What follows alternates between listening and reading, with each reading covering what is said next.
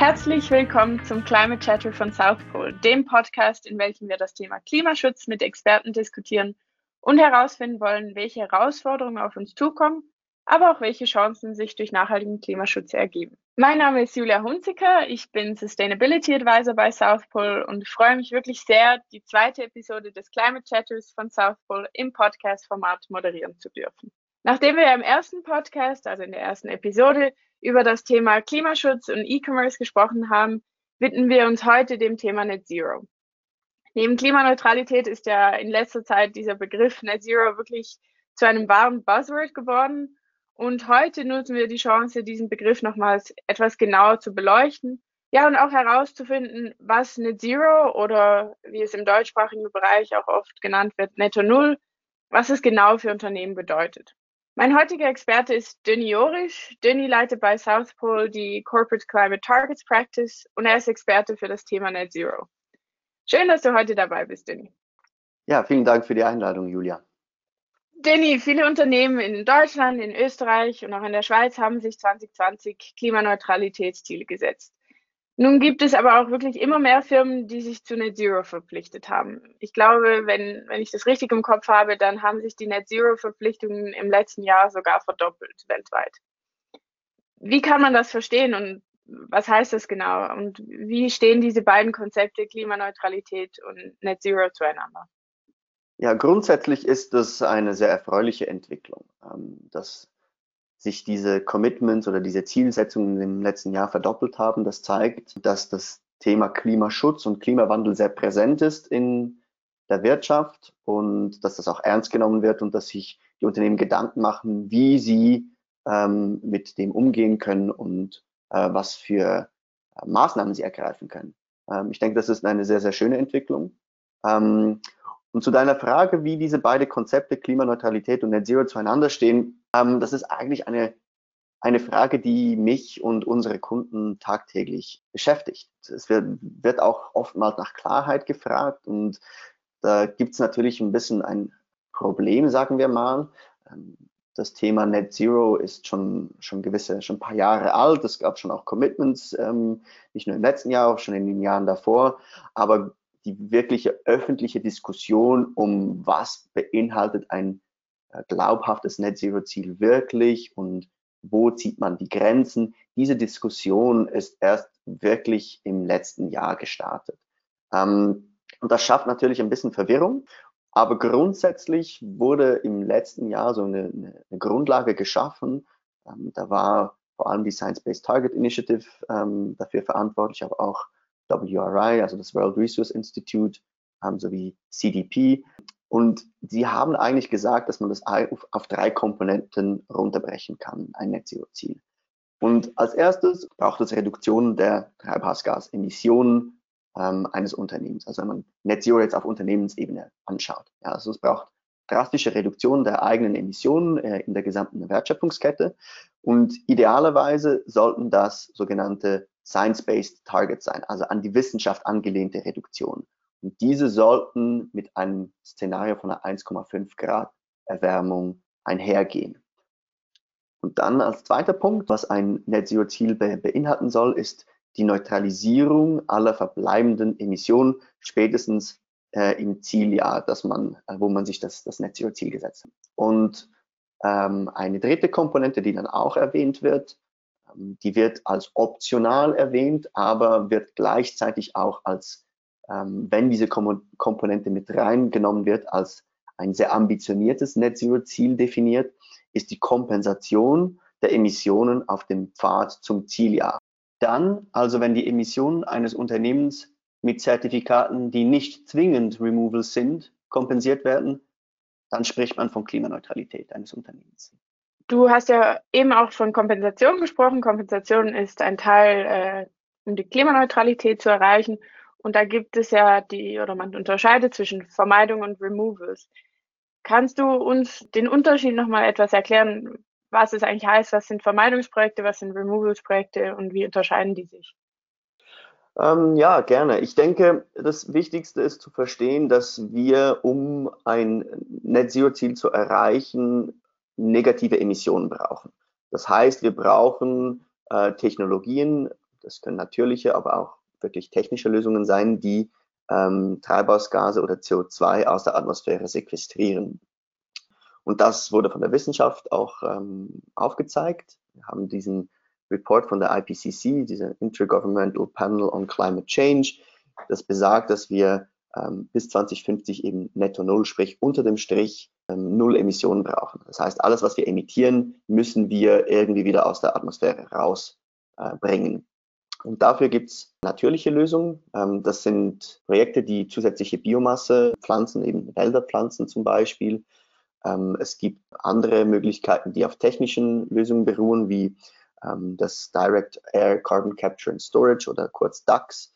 Ein bekanntes Startup hierfür wäre ähm, Climeworks, das auch jetzt kürzlich ein, ein größeres Investment von Microsoft ähm, erhalten hat, das jetzt auch publik wurde.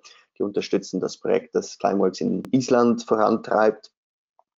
Das heißt, wir haben diesen Typ Projekte, die wirklich das CO2 aus der Atmosphäre rausnehmen.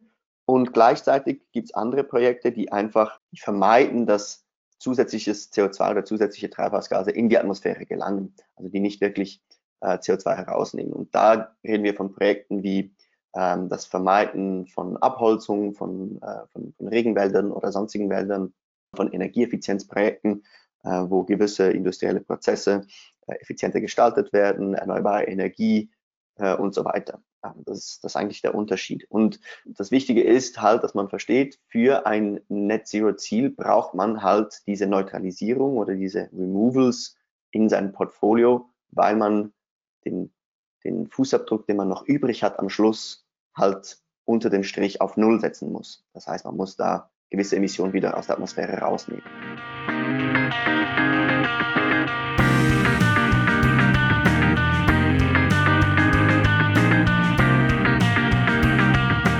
Southpol hat ja kürzlich auch einen Bericht zum Thema Net Zero publiziert.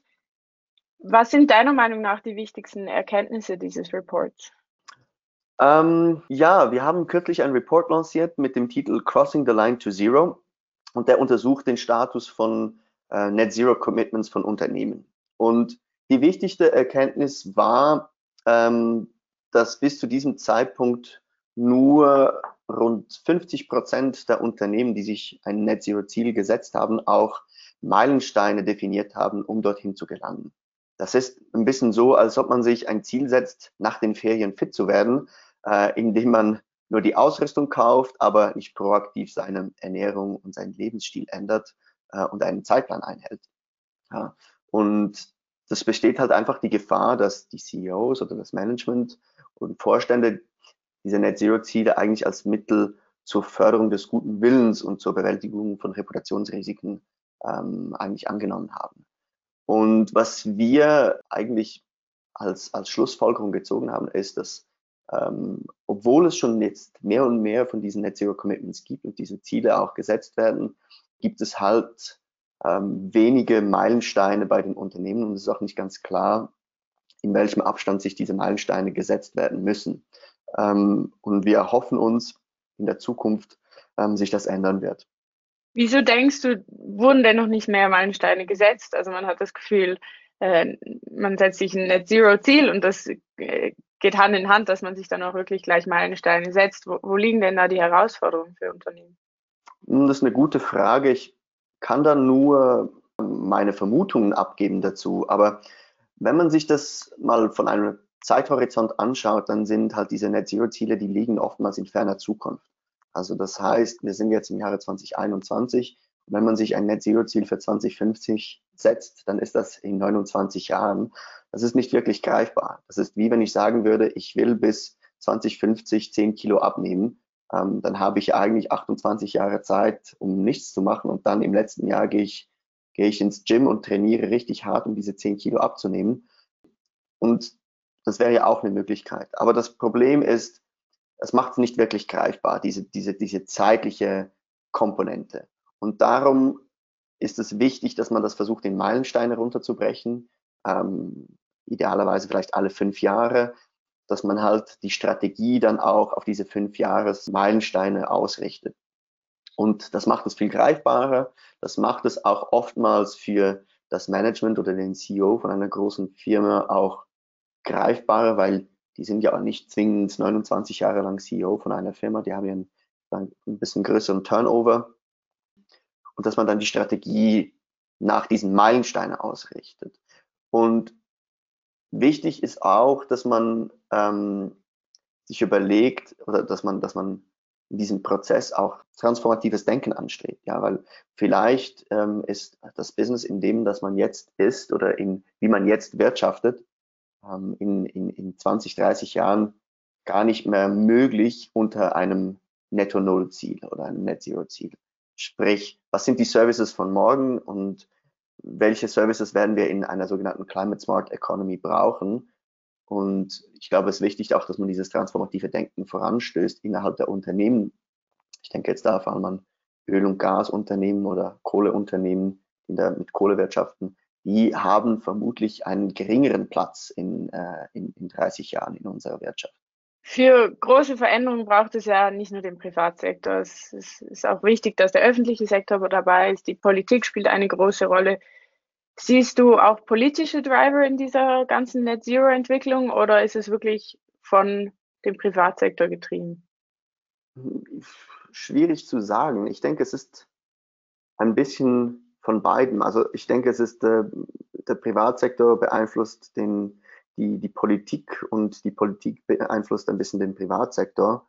Wir sehen in der Politik ähm, oder ich sage jetzt mal auf Länderebene gewisse Vorreiter, die schon relativ schnell und, und, und sehr rigid irgendwie ihre Klimaziele äh, gesetzt haben.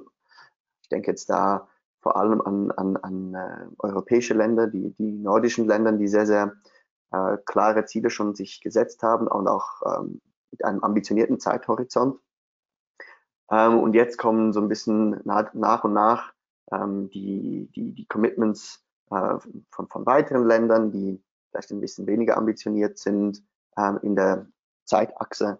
Und das Gleiche sehen wir eigentlich auch bei den Privatunternehmen oder bei, den, bei, der, bei der Wirtschaft.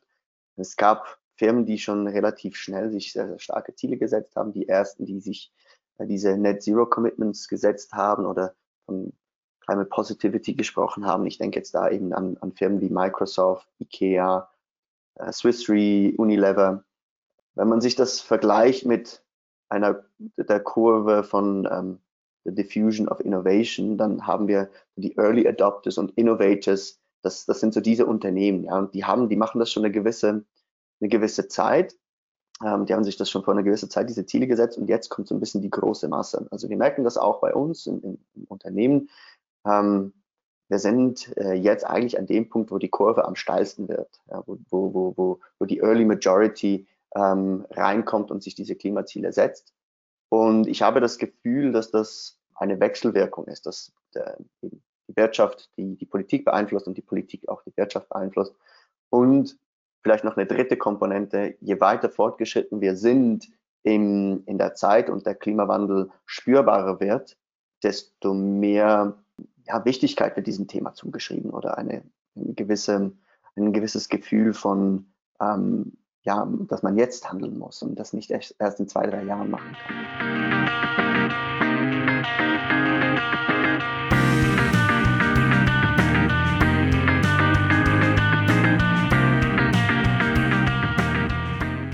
Hast von dieser großen Masse gesprochen. Hast du das Gefühl, dass ähm, die Corona-Krise vielleicht auch einen, einen Einfluss hatte, dass eben nun diese große Masse dran ist und dass es nicht nur die Early Adopters sind und dass Firmen in der Corona-Krise gemerkt haben, sie müssen sich Net-Zero-Verpflichtungen setzen und deshalb auch handeln? Das würde ich jetzt vielleicht nicht direkt in Verbindung bringen. Ich denke, das könnte einfach auch Zufall sein. Ähm, ich denke, was die Corona-Krise sicherlich gemacht hat oder was vielleicht bei den Unternehmen geschehen ist, dass sie realisiert haben, dass sie ähm, vulnerabel sind gegenüber äußerlichen Einflüssen, wie eben halt eine Pandemie oder halt eben starke Wetterereignisse wie Hurricanes und so weiter. Und also diese Pandemie hat vielleicht noch ein bisschen mehr dieses Gefühl oder diese die Sinne geschärft, dass man ähm, dass man gewissen ja, Ereignissen ein bisschen ausgeliefert ist und dass man ähm, im Klimawandel, weil das ja so ein langfristiges Problem ist, vielleicht eben noch eine längere Zeitachse hat als die Pandemie, dass es Sinn macht, ähm, sich damit auseinanderzusetzen und sich zu überlegen, wie man unter einem, ja, in einer Welt, die zwei Grad wärmer ist, ähm, auch überleben und wirtschaften kann. Und das ist auch ein bisschen das, was wir beobachtet haben ähm, in, in den letzten Monaten oder im letzten Jahr. Viele Unternehmen waren zuerst, ähm, als die Pandemie gestartet ist, eigentlich oder, oder ähm, ja, im, im, im Anfangs des 2020 losging, waren sie sehr, sehr ähm, vorsichtig und wollten keine weitere Commitments machen, weil sie nicht genau wussten, was der Impact ist.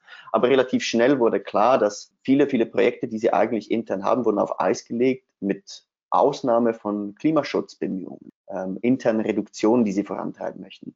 Und das war doch auch spannend. Ich mag mich da an zwei, drei Kundengespräche erinnern, die gesagt haben, ja, wir haben eigentlich mehr oder weniger alles auf Eis gelegt, aber Klima ist ein Thema, das wird uns auch in 20 Jahren oder in 30 Jahren noch beschäftigen.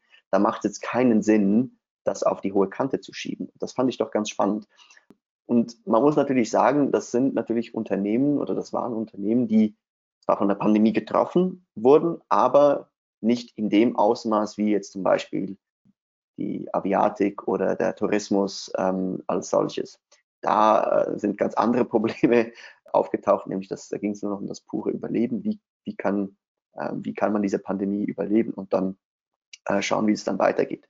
Die Unternehmen, also diese Sektoren haben jetzt nicht unbedingt ihre Klimaschutzbemühungen weiter vorangetrieben, was auch verständlich ist. Ähm, aber grundsätzlich habe ich das Gefühl, dass die Pandemie vielleicht die Sinne noch mal ein bisschen mehr geschärft hat. Aber ich würde jetzt nicht sagen, dass es eine direkte Wechselwirkung ge gegeben hat. Ja, ich denke auch, dass viele Unternehmen einfach verstärkt durch die Corona-Krise erkannt haben, dass sie halt doch anfällig für externe Schocks sind und dass sie nun auch vermehrt ja, strategisch darüber nachdenken, was vielleicht sogar der nächste Schock sein könnte und ähm, dass die Firmen sich bewusst sind, dass eben, wie du gesagt hast, die Klimakrise nicht nur jetzt ein Thema ist, sondern auch in den nächsten 10, 20, 30 Jahren wichtig sein wird. Das haben wir auch bei unserem Virtual Climate Roundtable gesehen, wo wir das Thema Net Zero mit ausgewählten Firmen aus verschiedensten Sektoren besprochen haben. Und da wurde wirklich klar, dass das Thema Klima weiterhin weit oben auf der Agenda steht und dass es trotz Corona noch immer aktuell ist. Vielen Dank, Danny, für dieses aufschlussreiche Gespräch und auch für die interessanten Einblicke in deine Arbeit rund ums Thema Net Zero. Ja, vielen Dank, Julia, für für das Gespräch und ja, bis zum nächsten Mal. Ich würde hier an dieser Stelle auch gerne nochmal auf unseren Net Zero Report auf der South Pole Webseite hinweisen. Äh, dieser Report basiert auf einer Umfrage mit über 120 Nachhaltigkeitschampions aus verschiedensten Sektoren und ich finde, er gibt wirklich einen guten Einblick in sehr spannende Entwicklungen im Bereich Net Zero. Und dann möchte ich mich natürlich noch ganz herzlich bei allen Hörerinnen und Hörern bedanken, ich hoffe, es war ein spannender Austausch und Sie konnten, wie ich, einige interessante Einblicke mitnehmen. Vielen Dank und ja, wir freuen uns auf die nächste Ausgabe vom Climate Chatter Podcast von South Pole.